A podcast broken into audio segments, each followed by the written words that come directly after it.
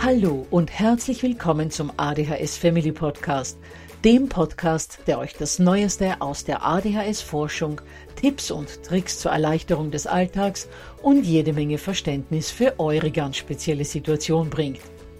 Ich bin im Übrigen Anna und war auch einmal eine verzweifelte Mama von einem betroffenen Kind. Aber heute, viele Jahre und mehrere Fortbildungen später, bin ich Expertin für ADHS und eine sehr entspannte Mutter eines mittlerweile jungen erwachsenen Mannes, der trotz dieses Syndroms zu einem glücklichen und beruflich erfüllten jungen Mann herangewachsen ist. Ich möchte euch mit diesem Podcast genau dort zur Seite stehen, wo auch ich vor vielen Jahren Hilfe gebraucht hätte. Denn ich wünsche mir nichts mehr, als dass es euch auch gelingt, euer Kind in ein glückliches und erfolgreiches Erwachsenenleben zu begleiten. Bevor es aber mit der Episode losgeht, lasst mich noch auf zwei Dinge hinweisen. Punkt 1. Ich spreche in meinem Podcast immer nur von ADHS, weil das in der Fachwelt so üblich ist. Gemeint ist damit aber auch immer die verträumte Variante der ADS. Und Punkt 2. Die Werbungen, die im ADHS Family Podcast geschaltet werden, dienen der Finanzierung von Projekten, die der gesamten ADHS Community zugutekommen – denn sie werden für die Produktion von Erklärvideos für Kinder oder für das familiäre Umfeld, für die Informationsweitergabe an Pädagogen, Diagnostiker und Ärzte sowie für spezielle ADHS-Projekte herangezogen. Mehr Informationen dazu findet ihr am Beginn von Podcast 128 bzw. in dem YouTube-Video, zu dem ich in den Shownotes verlinke. Ich vergleiche meine Kinder nicht, das würde ihnen bestimmt schaden. Und in Rollen dränge ich sie auch nicht, wo ich es doch als Kind so gehasst habe, die ruhige sein zu müssen, während meine Schwester die aufgedrehte sein durfte. Glaube ich euch alles, aber seid versichert. In die Falle des Vergleichens und des Rollenzuweisens tappen wir Eltern viel schneller, als wir das Wort Schublade sagen können. Und in denen landen unsere Kids ganz schnell, auch wenn wir es gar nicht bemerken. Ja, ihr Lieben, das Thema Geschwister ist ein sehr, sehr schwieriges und auch sehr heikles. Genau deshalb wird es ja insgesamt vier Folgen dazu geben. In der ersten Episode haben wir darüber gehört, wie man mit ein paar organisatorischen Kniffen und Tricks dafür sorgen kann, dass einige Streitanlässe verhindert werden. Aber wer mir schon länger folgt, der weiß, dass Tricks und Kniffe nie so wirklich die Probleme lösen, sondern dass man da einige Schichten tiefer graben muss. Und im Fall der Geschwisterdynamiken ist es, dass wir als Eltern dafür sorgen müssen, dass die Beziehung zwischen uns und jedem einzelnen Kind sowie die Beziehung zwischen den Kindern gut und stabil sein sollte. Und dazu bedarf es wirklicher Arbeit an uns selbst und mit unseren Kindern. Und das kostet auch Zeit. Denn in Teil 1 der Miniserie zum Thema Geschwister haben wir uns schon die erste Strategie dazu angesehen. Und das war das Zeitverbringen mit jedem Kind, und zwar einzeln. Heute werden wir uns weitere wichtige Punkte zum Thema Beziehung ansehen. Dinge, die die Beziehung zu unseren Kindern festigen, aber auch jene, die man unbedingt vermeiden sollte. Neben dem für mich allerwichtigsten Tipp, wie gesagt, mit jedem Kind einzeln Zeit zu verbringen, ist außerdem Folgendes wichtig. Punkt 1. Die Gefühle des Kindes anzuerkennen. Könnt ihr euch noch erinnern, als Kind, wie frustrierend es war, wenn ihr euren Eltern gesagt habt, ihr möchtet die neue Puppenküche, die ihr zum Geburtstag bekommen habt, nicht mit eurer Schwester zum Spielen teilen. Oder dass es euch stört, wenn ihr beide denselben Pulli bekommt und wie ihr euch dann gefühlt habt, wenn dann die Antwort im Sinne kam von Ach komm, stell dich doch nicht so an. Vor allem, wenn wir im Zeitdruck sind, missachten wir oft solche Dinge und ignorieren damit vollkommen die Gefühle und die Bedürfnisse unserer Kinder und äußern dann einen dieser Gemeinplätze. Daher, ich sage es nochmal, erkennt die Gefühle eurer Kinder an. Am besten Fragt sie über ihre Gefühle sogar aktiv, was sie empfinden, wenn sie teilen müssen oder sich zurückhalten müssen oder oder oder. So wie wir das im ersten Teil des Geschwisterpodcasts schon besprochen haben. Es ist immer wieder überraschend, welche Dämme bei solchen Aussagen bei Kindern brechen können, was wir alles über das Gefühlsleben unserer Kinder erfahren. Denn plötzlich merkt unser Kind, dass Groll und Ablehnung gegenüber Geschwisterkindern erlaubt sind und nicht verleugnet werden müssen. Das heißt, Kinder sollten einfach wissen, dass sie immer ohne jegliche Zurückhaltung ihre Erlebnisse und Gefühle mit uns teilen können. Ein Gefühl, das geäußert werden darf und von Mama oder Papa angenommen wird, verliert augenblicklich an Schmerz, an Drama, an Belastungspotenzial. Und sobald Gefühle angeschaut und vor allem von Mama und Papa angenommen werden, ist eine Gelegenheit da, diese Gefühle positiv zu erarbeiten, weil Mama und Papa durch ihr Annehmen dabei helfen. Hört also genau zu, was euch eure Kinder erzählen. Und hört auch nicht nur die Worte, sondern versucht auch zwischen die Zeilen zu horchen, zu fühlen. Aber es gibt auch andere Gefühle, die anerkannt gehören und nicht wegargumentiert werden sollten. Nehmen wir mal an, Andrea bekommt neue Sportschuhe, weil ihre zu klein geworden sind. Die von Amelie passen aber noch. Dann entsteht natürlich Frust bei Amelie, weil sie keine neuen bekommt. In einer solchen Situation nützt es nichts vernünftig zu argumentieren, dass Amelie ihre Sportschuhe noch passen oder sie noch nicht durchgelaufen sind. Oder im Fall eines Geschwisterkindes mit ADHS, dass Amelie ihre Sportschuhe nicht verloren hat, wie die von ADHS betroffene Andrea. Viel wichtiger ist es, statt all diesen Argumenten die Gefühle von Amelie anzuerkennen. Ihr könntet zum Beispiel sagen, es kann schwer sein zu sehen, wie deine Schwester neue Sportschuhe bekommt, du aber nicht. Und selbst wenn du alle Gründe kennst, warum das so ist, kann es dich trotzdem stören. Komm her und hol dir eine dicke Umarmung. Wichtig ist, dass man der Enttäuschung mit Verständnis und Akzeptanz begegnet. Das wird den Kindern helfen, mit den Ungleichheiten des Lebens, und die gibt es immer, fertig zu werden. Oder ein anderes Beispiel.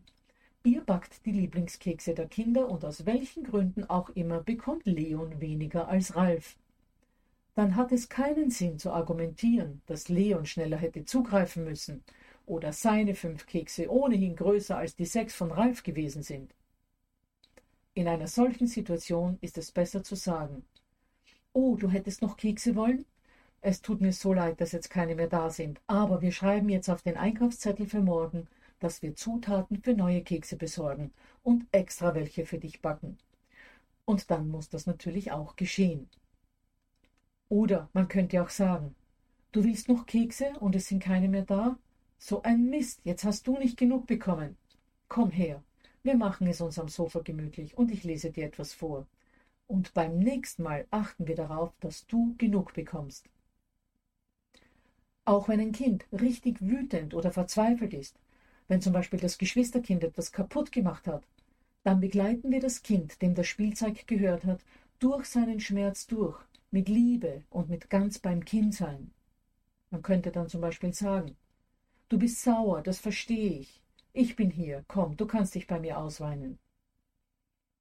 Egal was passiert ist oder warum das Kind unglücklich ist, wenn es ein Problem gibt, fragen wir zuerst immer, was ist passiert oder was geht gerade in dir vor.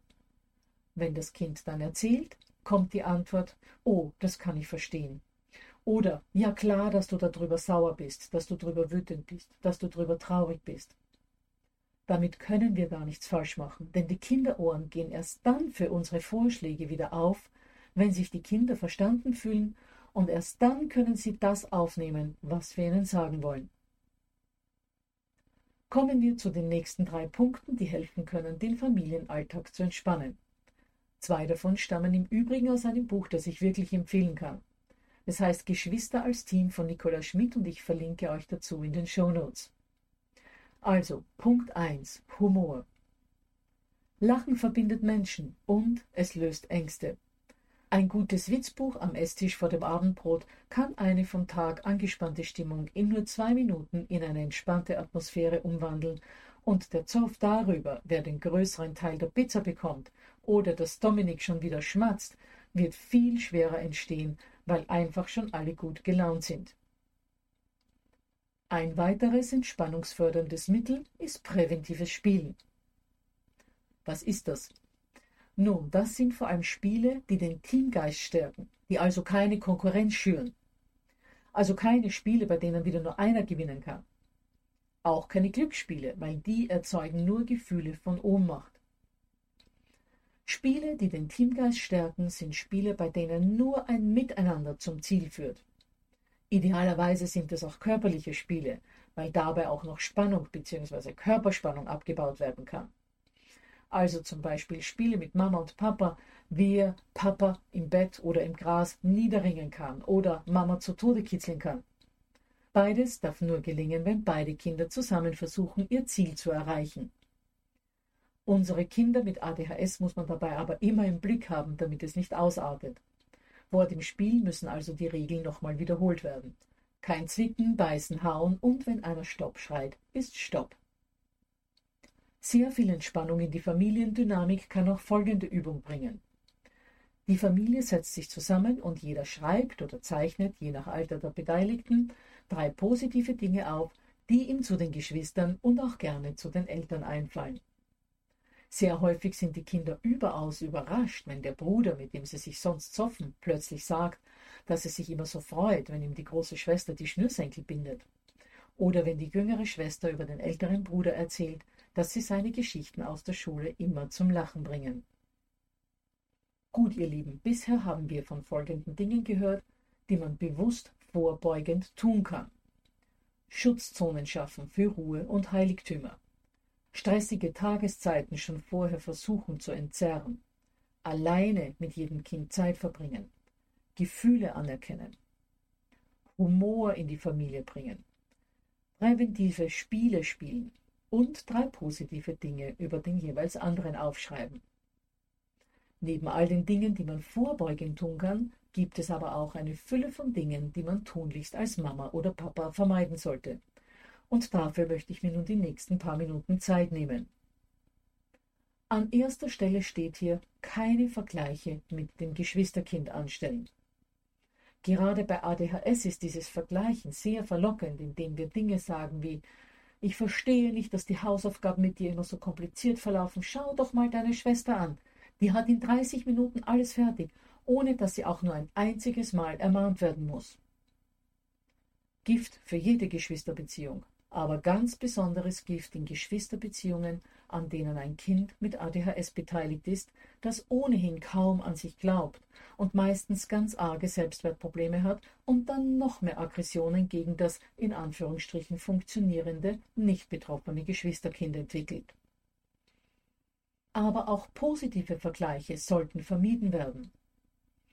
Ihr meint es vielleicht gut, wenn ihr sagt, ich freue mich, dass du endlich dein Zimmer genauso sauber hältst wie dein Bruder, oder toll gemacht, nur noch ganz wenig üben und du spielst so gut Klavier wie deine Schwester. Solche Aussagen vergiften ebenfalls die Geschwisterbeziehung. Denn bei Vergleichen schwingt ja immer mit, dass einer besser ist und der andere weniger gut, dass das Leben ein einziger Konkurrenzkampf ist und dass ich meinen Bruder oder meine Schwester möglichst ausstechen sollte. Und gerade Kinder mit ADHS sind ohnehin so unsicher. Und obendrein wollen sie immer gewinnen weil Verlieren ja wieder ein Kratzer am Selbstwert wäre. Diese Konkurrenzkämpfe setzen sich in vielen Fällen nämlich oft bis ins hohe Erwachsenenalter fort. In der Literatur zu Geschwisterbeziehungen liest man immer wieder von Fällen, in denen sich Geschwister noch mit 60 oder 70 Jahren miteinander vergleichen. Und sei es nur damit, wer die schwerere Krankheit hat oder die mehr meckernde Ehefrau. Aber wie kann man das abstellen? Ganz besonders wichtig ist, dass wir uns bewusst sind. Wir vergleichen vor allem dann, wenn wir kurz vorm Explodieren sind. Und zwar entweder vor Freude oder aber auch vor Zorn. Denn gerade dann, wenn die Emotionen stark sind, neigen wir dazu, zu vergleichen, um diese starken Gefühle irgendwie zum Ausdruck zu bringen. Bei Freude könnten wir zum Beispiel sagen, wow, deine große Schwester hat sich so lange damit abgemüht und du hast es in zwei Sekunden geschafft. Oder bei Gereiztheit. Warum müssen immer alle auf dich warten? Dein Bruder ist schon seit fünf Minuten fertig. Wenn ihr knapp davor seid, solche oder ähnliche Worte zu äußern, sagt euch innerlich Stopp. atmet fünfmal durch und lasst derartige Vergleiche. Außerdem sollten wir uns immer überlegen, welche Werte wir unseren Kindern vermitteln wollen. Wir leben in einer sehr wettbewerbsorientierten Gesellschaft. Kategorien wie deins und meins sind ebenfalls sehr wichtig geworden. Kein Wunder also, dass unsere Kinder ebenfalls konkurrenzorientiert denken und besser als Schwester oder Bruder sein wollen, beziehungsweise um Besitztümer streiten. Wenn wir ihnen aber vorleben, dass das Leben kein einziger Wettkampf ist, sondern dass es um viel wichtigere Werte im Leben geht, wie zum Beispiel um Teilen, um Hilfsbereitschaft, um Familienzusammenhalt, Nähe und Wärme, dann werden die Kinder unsere Verhaltensmuster übernehmen. Wir dürfen nie die Vorbildwirkung, die wir Erwachsene auf Kinder ausüben, vergessen. Ein weiterer wichtiger Punkt, wie ihr negative Dynamiken zwischen Geschwisterkindern vermeiden könnt, ist es, Kinder nicht in bestimmte Rollen zu drängen. Nun werden sich viele von euch denken, ach, das mache ich nicht. Ich dränge meine Kinder in keine Rollen. Doch wie eingangs schon gesagt, passiert das viel schneller, als wir glauben. Vielleicht mal ein kurzes Beispiel aus unserem eigenen Leben. Unser Älterer war immer derjenige von beiden, der leicht gelernt hat, der relativ akademisch orientiert war, der in der Schule keine Probleme bereitet hat. Während der Jüngere mit ADHS nach den vier Grundschuljahren im Gymnasium von Anfang an doch einigermaßen zu kämpfen hatte. Dafür aber war er derjenige, der schon im Babyalter, noch bevor er krabbeln konnte, Bälle weiter als sein eineinhalb Jahre älterer Bruder werfen konnte. Das heißt, es hat sich bei ihm schon ganz früh gezeigt, dass er mal eine Sportskanone werden würde. Und so ist es dann auch gekommen. Bei uns war der Jüngere daher immer der Sportliche und der Ältere das Mastermind der Familie. Und so ist es auch heute noch. Der Ältere ist in Sales Management und in die Organisation gegangen, der Jüngere hat seine Ausbildung zum Fitnesstrainer letztes Jahr abgeschlossen. Nun werdet ihr euch denken, dann ist ja alles gut. Wo ist das Problem? Das Problem liegt darin, dass der Ältere ebenfalls extrem sportlich begabt ist. Auf einer Skala von 0 bis 10 würde ich ihm mindestens eine 9 geben. Und der Jüngere eigentlich ein extrem intelligenter Bursche ist, dessen Analysevermögen mit Sicherheit das Beste in unserer ganzen Familie ist. Trotzdem ist der Ältere davon überzeugt, dass ihm der Jüngere um ein Vielfaches in sportlicher Hinsicht überlegen ist, was tatsächlich keineswegs der Fall ist, und der Jüngere glaubt heute noch, dass er nicht annähernd so intelligent wie sein großer Bruder ist, obwohl das nie und nimmer der Fall ist. Rollenverteilungen passieren schneller, als wir denken. Und vor allem sind sie uns nicht bewusst, weil sie sozusagen langsam und unbemerkt vor sich hinwachsen und von Tag zu Tag ein wenig mehr verfestigt werden. Denkt doch mal an euch selbst als Kind. Wart ihr vielleicht die Hübsche oder die Schlaue oder die Ordentliche oder die Träumelise oder die Rebellin oder oder oder? Und habt ihr nicht selbst auch Bezeichnungen für eure Kinder wie mein kleiner Wilder oder unser Kasper oder unser kleiner Professor? Daher nochmal, Rollenverteilungen findet man in nahezu jeder Familie. Und dafür gibt es auch einen Grund. Wir Menschen tendieren dazu, zu kategorisieren, in Schubladen zu packen, denn das bringt uns geistige Entlastung. Das vermeidet, dass wir über verschiedene Dinge jedes Mal aufs Neue nachdenken müssen. Rollenverteilungen entstehen aber nicht nur, und das lässt einige von euch wahrscheinlich mal kurz aufatmen, weil wir als Eltern unseren Kindern diese Rollen zuweisen, sondern Kinder suchen sich auch selbst unbewusst verschiedene Rollen aus, denn sie wollen glänzen können, sie wollen Aufmerksamkeit für ihre Leistung bekommen, sie wollen gut sein. Und wenn dann die Rolle des Professors oder der Sportskanone, des Wilden oder der guten Schülerin in der Familie schon besetzt ist, dann suchen sie sich einen anderen Bereich aus, in dem sie gesehen werden und in dem sie sich hervortun können. Es ist nur logisch, dass jedes Kind sein Interessensfeld so absteckt, dass möglichst wenig Konkurrenz und Rivalität mit den Geschwistern entstehen. Und so treibt jeder Ast am Familienbaum in der Regel in eine andere Richtung. Aber was ist denn dagegen einzuwenden, werdet ihr euch jetzt fragen, wenn Kindern bestimmte Rollen zugewiesen werden oder sie sich diese Rollen sogar selbst aussuchen? Ist das nicht identitätsstiftend? Nun, das ist es nicht wirklich, denn diese Rollen werden Kindern häufig übergestülpt. Sie werden von Eltern, Geschwistern, dem Umfeld und eben auch oft sich selbst in diese Rollen hineingezwängt. Das mag aussehen wie freiwillig, aber Kinder sehen oft gar keine andere Chance für sich, als bestimmte Rollen anzunehmen. Bei Kindern mit ADHS ist es dann oft der Chaot oder der Druckochtopf oder der Clown. Und diese Bezeichnungen werden durch das ständige Wiederholen schließlich zur Realität. Selbst liebevolle Kosenamen wie mein kleiner Flummi können so zum Etikett werden und vom Kind als so bin ich nun mal verinnerlicht werden und die Kinder kommen nie wieder aus ihren Rollen hinaus und sind darin noch als Erwachsene gefangen, auch wenn sie die Rolle gerne wieder ablegen würden. Solche Bezeichnungen beeinflussen aber nicht nur das Kind selbst, sondern auch das Verhältnis der Geschwister untereinander. Denn auch die Kinder nehmen ihren Bruder oder ihre Schwester dann nicht mehr als das wahr, was er oder sie ist, sondern was aus der Rollenzuschreibung her erwartet wird. Ihr kennt bestimmt ähnliche Sätze wie diese. Mama, mein neues Spielzeugauto ist kaputt. Das war bestimmt Jakob der Zerstörer. Jakob, komm sofort runter, du willst mein neues Auto kaufen. Und schon geht der Streit los. Das heißt, selbst Geschwisterkinder übernehmen dann die Rollenzuweisungen, die in der Familie entstanden sind. Gut, aber wie können wir es vermeiden, Kinder in Rollen einzuzementieren? Nun, anstatt zu sagen, du bist bei uns der Ordentliche oder der Sportliche oder das Mathe-Genie, sagen wir einfach das, was wir wahrnehmen, das, was tatsächlich so ist. Anstatt also zu sagen, ach, du bist halt meine Ordentliche, sagen wir, wow, du hast dein Zimmer super aufgeräumt. Oder statt zu sagen, hey, eine Eins auf Mathe, du bist halt wirklich der Einzige, der bei uns Mathe versteht, sagen wir, eine Eins am Mathe-Test, da hast du aber sicher toll dafür gelernt. Oder letztes Beispiel. Anstatt dass wir bei einem ersten Platz im Sport sagen, wieder typisch unsere Sportskanone, sagen wir super, erster Platz im 100-Meter-Lauf, da hast du bestimmt Vollgas gegeben, ich freue mich so für dich. Denn das Leben ist vielfältig und wir sollten unseren Kindern ermöglichen, viele Rollen einnehmen zu können. Wir sollten sie ermutigen, alle ihre Chancen zu nützen, ihre Möglichkeiten auszuloten und ihre Stärken zu entdecken, von denen sie nie gedacht hätten, dass sie in ihnen überhaupt schlummern können, weil sie diese oder jene Stärke eigentlich viel mehr ihrer Schwester oder ihrem Bruder zugetraut hätten. Und genau das macht Spannungen und führt letztendlich zu Rivalität und Streit. Gut, ihr Lieben, für heute war es das vorerst mal zum Thema Geschwister. In der kommenden Woche geht es dann mit einem brennheißen Thema weiter. Und zwar mit der Frage, was man tun soll, wenn sich die Kinder streiten.